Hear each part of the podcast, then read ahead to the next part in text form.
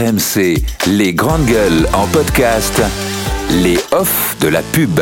Oui, en tout cas, euh, par rapport, vous savez, tout à l'heure quand on parlait de la drogue là, bon moi j'ai auditionné le Portugal et au Portugal, voire même en Espagne, il n'y a pas euh, de, tu vois, de, de comme ce qui se passe à Nîmes, quoi, tu vois, ou dans nos banlieues en Île-de-France. parce que c'est légal là-bas. Non, c'est pas légal, c'est qu'ils l'ont Dépénalisé, C'est dépénalisé. décriminalisé. précisément. Et Depuis attends. 2001. Voilà. Et au Portugal, attention, ça veut pas dire euh, tu te drogues à gogo. Non. Il y a des camions qui passent, des infirmiers de rue, on va dire. Et puis, euh, tu peux avoir une amende et t'as, à la limite, tu es presque sous injonction de soins, tu vois. Et c'est pour toutes les drogues.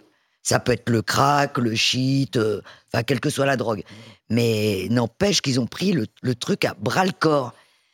Et, et ça évite euh, tout ce qu'on voit là, euh, des règlements. Oui, t'as pas de compte. fusillade, de règlement de compte euh, bah, à haute échelle comme ici. Ah non, non, t'inquiète pas, sinon on entendrait. Même en Espagne, hein, euh, enfin, j'essaye de suivre ces pays, j'essaye de suivre des pays comparables à la France, quoi. Je vais pas comparer au Brésil, quoi, tu vois. Mais le fait qu'ils aient pris ça à bras le corps, euh, bah, les gens sont soignés. Parce que là, du coup, euh, tu vois, tous ceux qui sont addicts au bout d'un moment, bah, si d'eux-mêmes, ils vont pas voir un addictologue, bah, tu sais, moi, je connais l'addiction. Quand t'es pris d'addiction, euh, t'es en manque. euh, C'est dur de s'en sortir. oui, c'est dur, et puis euh, tu penses qu'à ça, quoi. Mm. Donc, euh, enfin voilà, quoi. Par- euh, je trouve que le Portugal euh, s'y prend, c'est bien. Est un exemple à suivre. RMC, les grandes gueules en podcast, les offs de la pub.